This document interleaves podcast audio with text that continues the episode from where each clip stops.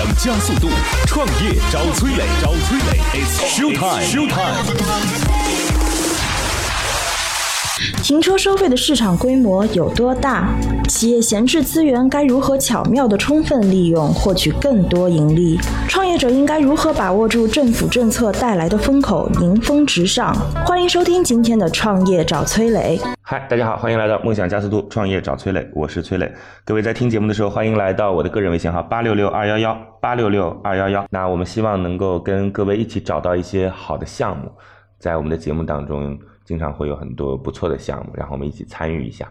呃，我们也希望能够为创业的你解决一些问题，帮您对接到投资机构。链接到销售渠道，找到共同前行的伙伴。我的个人微信号是八六六二幺幺八六六二幺幺。好，我们有请出今天的投资人和创业者。今天的投资人是来自于国大金控的张轩荣。Hello，你好，张总。你好。创业找崔磊，今日投资人张轩荣就职于国大金控，宣石资本创始人，清华大学 EVP 高级管理人，上海交大客座教授，私募基金持牌人，前东亚总行麦肯锡项目组委员，多个机构与协会创。业导师已出版两本金融著作。来，我们有请出今天的创业者，来自于小强停车的刘永强。Hello，你好，刘总。哎，你好，你好。创业找崔磊，今日创业者刘永强，小强停车 CEO，毕业于湖南商学院信息管理专业，曾就职于养生堂、新中大、阿里巴巴等，在阿里巴巴 B to B 公司工作近十年，担任资深运营经理，在跨境电商及互联网停车领域有两次创业经验。来，我帮助今天的投资人介绍一下小强停车的项目啊。这个小强停车呢，它其实就是帮助我们私家车主，然后来找到更便宜的停车位。现在我们去机场或者一些接驳的地方，类似于像码头、机场、出境，或者我们去迪士尼，这会有官方的停车场。这个官方的停车场呢，价格一般都比较高。过去的这个解决方案呢，就是你要么坐公共交通去。如果你要去了之后呢，会有人在路边拿个牌子，告诉您说停到我们这儿来吧，停到我们这儿来吧。嗯。然后呢，您看到路边的牌子，然后你可能就跟着他去。对。有可能自己有个院子，或者自己承包了一个地方。对。车就停到里边。对。价格呢，肯定比官方的便宜很多。嗯。然后现在小强停车要做的事情呢，就是第一个，把所有的流量都集中到小强停车的这个平台当中。把所有我们刚才停到的，就是这种接驳的地方的停车资源，也都集合在小强停车的平台中，然后双方就直接来进行匹配。它呢，帮助这个提供停车服务的来去做一套系统，它可以及时的接单，然后知道停了多长时间，甚至可以展示自己的信息。那帮助客户呢，就去做这种提前量的选择。大概是这样的一个项目，目前呢经营的还不错。二零一七年的现金流有一千一百万，虽然说没有实现很高的盈利，但是也差不多能够做到收支平衡。OK，这就是小强停车的项目。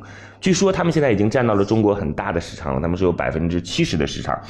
那这个项目呢，非常简单的就能够描述清楚。时间要先给到张轩荣张总，然后他会向这个项目来提问。各位在听节目的时候，可以加我的个人微信号八六六二幺幺八六六二幺幺，有关创业的问题有问必答，希望能够帮你找到投资机构，帮你找到销售渠道，找到伙伴，或者跟我一起去投资好的项目。八六六二幺幺八六六二幺幺，好吧，张总，接下来是您的时间，因为很简单就介绍完了嘛，您可以向他来提问。停车收费的市场规模有多大？首先明确几个部分啊，就是咱们从行业先讲起来。行业这块呢，刚才有提介绍到说是百分之七十啊，是不是可以明确一下这个产业的细分领域？因为这个七七十这个概念，如果辐射到所有行业，恐怕这个数据就不一样了哈。所以你应该是特指某个细分领域，对吧？我们可以这么看，就是说现在呃去这些场景停车的车，它有停在这个官方的停车场，也会停在外面的停车场，甚至停在路马路边的，它。都有，那么这个我们认为是一个大市场。那么现在整体上来做一个细分的话，大概百分之九十是停在机场官方的停车场，因为很多人，绝大部分人他是不知道外面有这么一种新的模式在停车。所以我想明确的是，你百分之七十的这个这样占比，指的就是这个细分领域，细分就是围绕机场泊车服务的这个细分领域，对对对对，占了百分之七十左右，是吧？就在机场泊车，而且是停在外面的，用互联网平台来运作的这样的，呃，大概十来家平台里面，我们一共占了百分之七十。OK，所以去年的营收是一千多万，是三百四十万。啊，营收三百四十万，纯纯收入，平台过账一千一百万，所以整个营收应该是一千一百万，你们最后结余下三百多万，对吧？对，呃，一千一百多万是占了百分之七十哈，这个领域，因此的话，大概整个市场在两千万多左右。两千多万左右的这样一个细分领域的市场，是这样理解吗？到目前为止，就是我我们不能这么看，就是这个领域的话，实际上就是你停在机场里面的车，它也有机会停在外面的。所以我们要看整个整体的市场会有多大。嗯。就这个呢，我们需要从这个交通出行的这个人群，它的一个人群规模，还有它的消费能力、它的消费品质来看。嗯。那么我们对这个市场的判断大概是整体上，比如说我们去年二零一七年大概是一百六十亿到两百亿这个整个的一个市场。嗯。光一个首都机场。它在机场内的停车就将近两个亿，嗯，一个首都机场机场内的停车就两个亿的收入，嗯，那么还有外面还有太多太多，上海浦东机场，嗯，包括其他机场过了三千万的机场都有十几个，嗯，所以这个我觉得整个市场大概是存量市场大概是一百六到两百亿，还有我们觉得有一个很大的一个增量市场，因为现在正是因为有很多人他不知道有这么一种新的模式，他现在是打车去的，他会坐地铁去的，他会坐这个机场大巴去的，甚至找人去送的。那如果说他知道，哎，这个模式可能比我更便利，而且更省钱的话，那么就有机会，就有可能有打车的人，有坐机场大巴的，坐地铁人，他会转移到我们这个市场里面来。所以，我们这个，我觉得这个市场最高，它可能能够到千亿的一个规模，因为我们现在整个渗透率非常低，只有百分之二。像美国在这个市场的一个渗透率是百分之三十五。那我说中国，因为机场不可能像美国那么多，但在我做到，我觉得我们这个渗透率做到百分之十到百分之十五，这个是完全有可能的。再加上中国这个巨大的这个出行的这个人口的基数，那么我觉得这个市场应该是挺大的。那么关键就是说，我们能够在这里面切到多少份额？像我们我们现在的情况，除了有专业的停车场，嗯，它还会有很多酒店的一个车位，因为酒店它本来就有，它是在做机场周边的生意，它本来就有这个车有场地，然后呢还有接驳的司机，只是说原来没有把这个资源很好的利用起来。那么现在刚好呢，我们告诉他有这么一个新的生意可以做，所以说呢，就是这个资源就是甚至周边的一些厂房，我们萧山这边就很多就是厂房，那是这个资源非常有，只要你有这个需求，那么随时比如说我要。在机场附近增加十万个车位，我觉得这个是很容易的事情。呃，那这个又存在另外一个问题啊，就主题化服务和辐射到外地的这个能力。因为你刚才介绍了杭州这边情况，你比较了解嘛，哈，比方说周边的厂房之类的。那如果是辐射到其他的机场附近的这些开发泊位的这个事儿，那你们有相关的这个人力去干吗？你怎么去复制你的这个模式嘞？对，我们现在大概在全国复制了八十个这样的一个场景。就是刚开始的时候，确实我们是有一个地推团队，有八到十个人，他们就在江浙沪这些机场附近、高铁站附近去去跟酒店谈，跟停车场去谈，跟跟这些工厂去谈。啊，但现在就相当于我们在这个行业的地位，相当于携程对于酒店一样，就是他要做这个生意。那么他会来找我们，尤其是在成熟区，他主动会来找我们。当然，像有一些新的地方，比如说贵州的什么机场，包括四川的什么机场，那这个时候我们可能还是需要我们有人去呃告诉他，哎，这是一个生意，你可以做。那么周边的酒店，我们让他来加入。企业闲置资源该如何巧妙的充分利用，获取更多盈利？这样就是我刚才一直没有讲话，因为宣荣的整个逻辑性也很强，语速也很快，但其实呢。我会有一些比较大的问题，我说吧，至于答不答呢，就是你的事儿了。对，三个问题吧。第一个是小问题，小问题就是目前你的流量怎么获得的，成本大概是多少？对，然后用户会不会有复购？复购的比例是多少？然后复购大概是间隔会多长时间？我们现在获客的呢，主要是三种方式。那么，呃，第一个呢，我们是通过一些精准的一些营销方式，通过这个 SEO 投在中国所有的搜索引擎上面，百度、搜狗、三六零，包括还有很多的一些像主要靠搜索引擎，这个是我们的一个渠道，大概占了我们整个的百分之六十的一个订单。那剩下的呢？剩下的是我们来自这个电商的渠道，比如说我们有天猫旗舰店，有淘宝的企业店铺，包括还有在这个美团啊，包括这个其他的一些旅行平台。单个用户获取成本大概是用一个用户大概四块五，这个在我们整个业内应该是最低的一个成本。你指的是获取你的注册用户，那大概多少注册用户当中会有一个使用用户？使用我的大概是百分之五十的用户是付费的，都会来是来下单的。所以在你目前五十多万用户当中，有二十多万用过你们的产品。呃，对，将近三十万，因为现在我们有六十多万用户，所以就差不多一个付费用户的成本是在九块钱左右。九块钱，对，九到十块钱。对，OK，那单个用户使用一次，你能够赚到多少钱？多少钱？我们就二十块钱。二十块钱。二十块钱。成本是可以覆盖掉的。肯定可以覆盖掉，因为我们现在所有的运营成本全部都在这个二十块钱里面，基本上已经打平了。我刚才提的是个小问题了，就问题在哪？问题等会儿再说吧。然后一个中问题呢，因为有个小问题、中问题、大问题，对。就那个呃，崔总刚才提的这个，我再插一句，你的 UP 值是多少？就是单一客户的那个付费大概在呃，客人付出的平均大概是一百三十块钱。OK，你二十块钱一天一般是吗？一般是多久一天？四五十块钱一天。所以一般停四五天是吧？一般是平均是五点五天五天。OK OK，所以 UP 值在一百多哈。OK，对，一百多。中间的这个问题呢，就是未来你们的模式依然会是这样吗？有其他延伸的空间吗？除了收取停车费这个当中获取流量导到停车场去赚差价之外，其实这本质上赚的是流量嘛？对。除此之外，一个是场景的延伸，就是我希望增加用户的使用频次，由低频变成高频，这是我们的一个方向。不可能，这事儿不是由你决定的。难道我去不去北京出差，去不去三亚旅游，这事儿还能由你决定吗？不，不是，我不是说一定只做机场，只做高铁站。我以后地铁我都要，地铁站我都要做，地铁也是 P 加 R 模式。很多地铁的停站都是 P 加 R 模式。OK，那就不是提升用户的使用频次，而是你要把场景变得更丰富。对，使用场景。对 OK，对。然后第二个呢，就是我们因为我的用户他有消费潜力，然后我们有有这个消费场景，因为我们有停车场嘛，所以这个时候我们会以后会有这个租车的业务，包括还有停车场的零售业务，包括这个车后市场。比如说你在你停车停在我这停个五六天，我帮你做一些维修保养，小的一些东西，我觉得都是可以做的。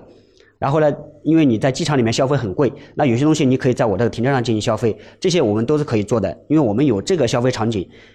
这这这个逻辑其实是一样的。你在机场里面停车，机场里面所有的东西都很贵，但是你在外面就会很便宜。那是这你未来的故事吧？对，这是我们未来要做的事情。但是我们最想做的是这个共享租车这个模式，就是你车停在我这边五六天，你是静止不动的，没有产生任何价值，你还要付我停车费。但是我帮你车把车共享出去之后，你不但能省钱，而且你能赚钱。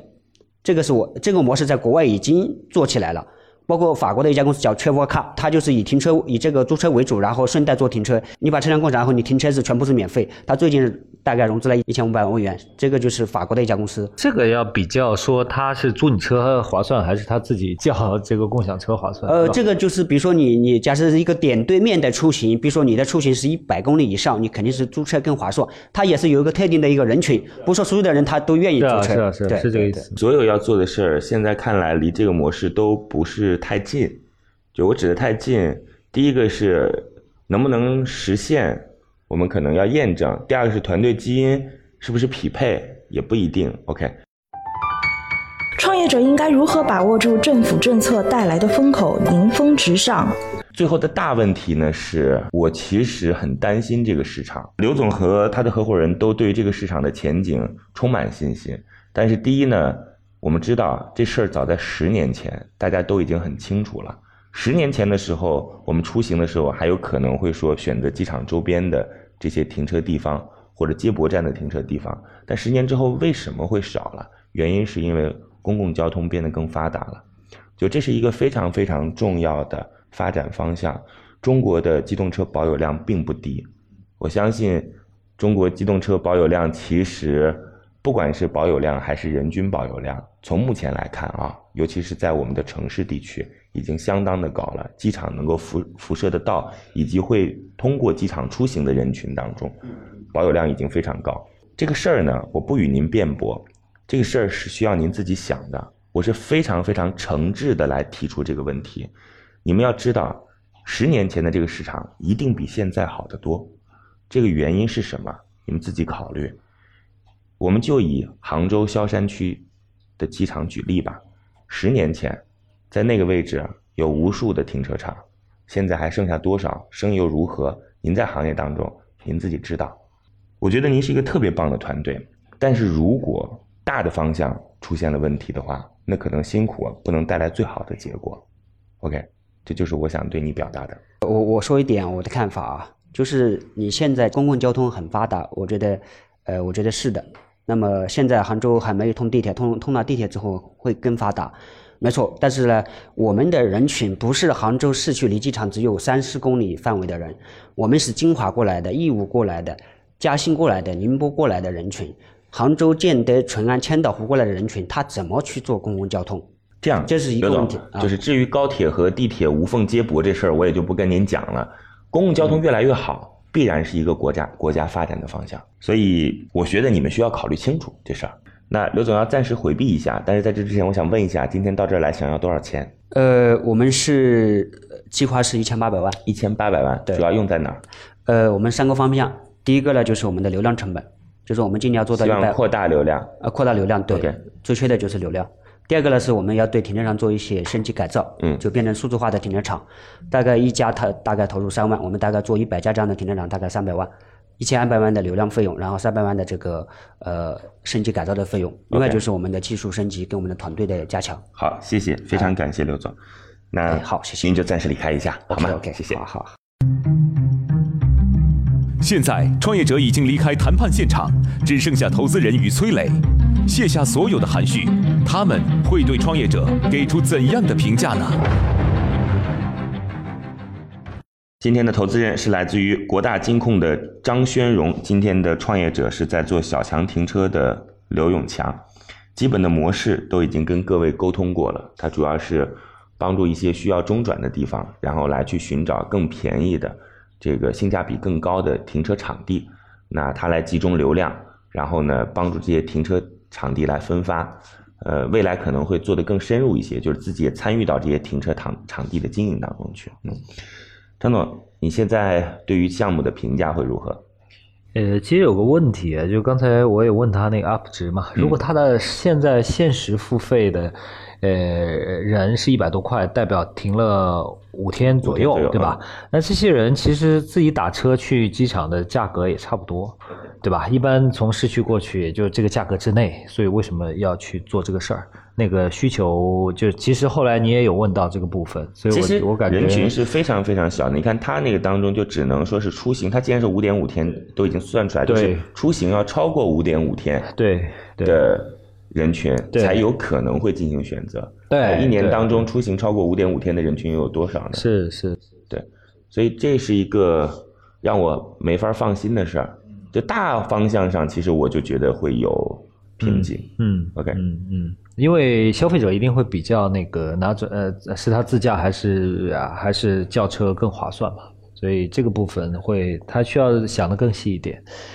呃，而且呢，我因为一开始那个问题讲了一半呢，哈，就是之后可以再跟他多聊几句，就是他最后要算出他到底有没有帮整个这个商业模式是有价值的。OK，就是说，如果我们把他的成本全部算给客户的话，因为他最后赚的钱也是从客户身上赚的，那我算回客户身上和客户自己去的那个比较，我理解那个那个才能说明它有价值。其实我们是这样讲，就是如果今天我们在做电商领域的话。那淘宝省去了中间环节，它就有价值嘛？因为过去每一个中间环节当中都是成本，是这个意思。对对对，我说实话啊，我并不觉得这个商业模式有价值，因为机场完全可以降价，就是当机场的营收达到了一定的体量之后，它完全可以降价。因为实际上很多机场在政协做出提案之后，然后的确是向下降了价。对，OK，是。好吧，我们有请创业者重新回来。那你心里现在有答案了吗？呃，再问问他吧，我大概有一些想法。OK，好，我们有请创业者重新回来。在这要告诉各位，我的个人微信号是八六六二幺幺八六六二幺幺。通过这样的方式，咱们一起聊一下跟创业有关的事儿。那我们也希望带着各位找到一些好的项目，共同参与。如果有创业的问题，我们帮您对接投资机构，找到销售渠道，找到同行的伙伴。八六六二幺幺八六六二幺幺，我的个人微信号等你啊！有请创业者。乐客独角兽创业找崔磊，It's show time。好，最后的时间，那我们就等着今天的投资人给出创业者一个最终的答案，好吗？OK，好，OK，谢谢。对，宣荣现在心里已经想好了，我们来看一下最终的结果是：创业找崔磊，悬念即将揭开，是创业者成功拿到投资，还是导师心头另有所好？导师，对于今天的创业项目，你的选择是 yes 还是 no？好，今天的结果是待定。那刘总，我们今天的讨论就到这儿来。当然，每一种模式都会有人去有不同的意见，这很重要。但是我相信，在刚才的沟通过程当中，起码我是非常真挚，投资人是非常诚恳的来跟各位说出自己心里的担心的，好吗 OK，好嘞，好，谢谢。那大家记得哦，梦想加速度，创业找崔磊，再见。今天的节目就到这里了，很遗憾创业者的项目被待定，但是这个团队的坚持还是很值得我们学习的。相信经过和投资人的一番交流后，他对自己的项目会有更清晰的定位。最后给大家留一个小问题：您觉得出行除了共享模式外，还有没有什么更好的方式呢？欢迎在评论区给我们留言，幸运听众将有机会免费加入乐客独角兽的创业者大家庭。感谢润湾孵化器为梦想助力。每个清晨，无论你是在拥挤的地铁，还是在汽车的车厢，还是在汽车的车厢，戴上耳机，打开音响，你就站在了创业投资的最前沿。创业投资的最前沿。每个夜晚，无论你在公司还是家中，打开微信，你都可以和来自全国的一万名创业者，在乐客独角兽社群里共同学习成长。各位听众朋友，大家好。每个周末，无论你在钱江两岸还是在珠江三角，走出家门，你就可以参与到乐客独角兽会员当地线下聚会交流。那么今天，呃，我跟大家分享的主乐客独角兽三年时间，帮助一万名创业者在孤独的创业之路上勇往直前。乐客独角兽聚焦投资百课时干货分享，思考有理有据，要合作不空谈，要合作不空谈。乐客独角兽汇聚最优秀的创业者。独角兽汇聚最优秀的创业者。加入乐客，拯救你的创业人生。我是李阳，我是创丰资本的郭山。庐山资本的同乐客独角兽，每个梦想都值得尊重。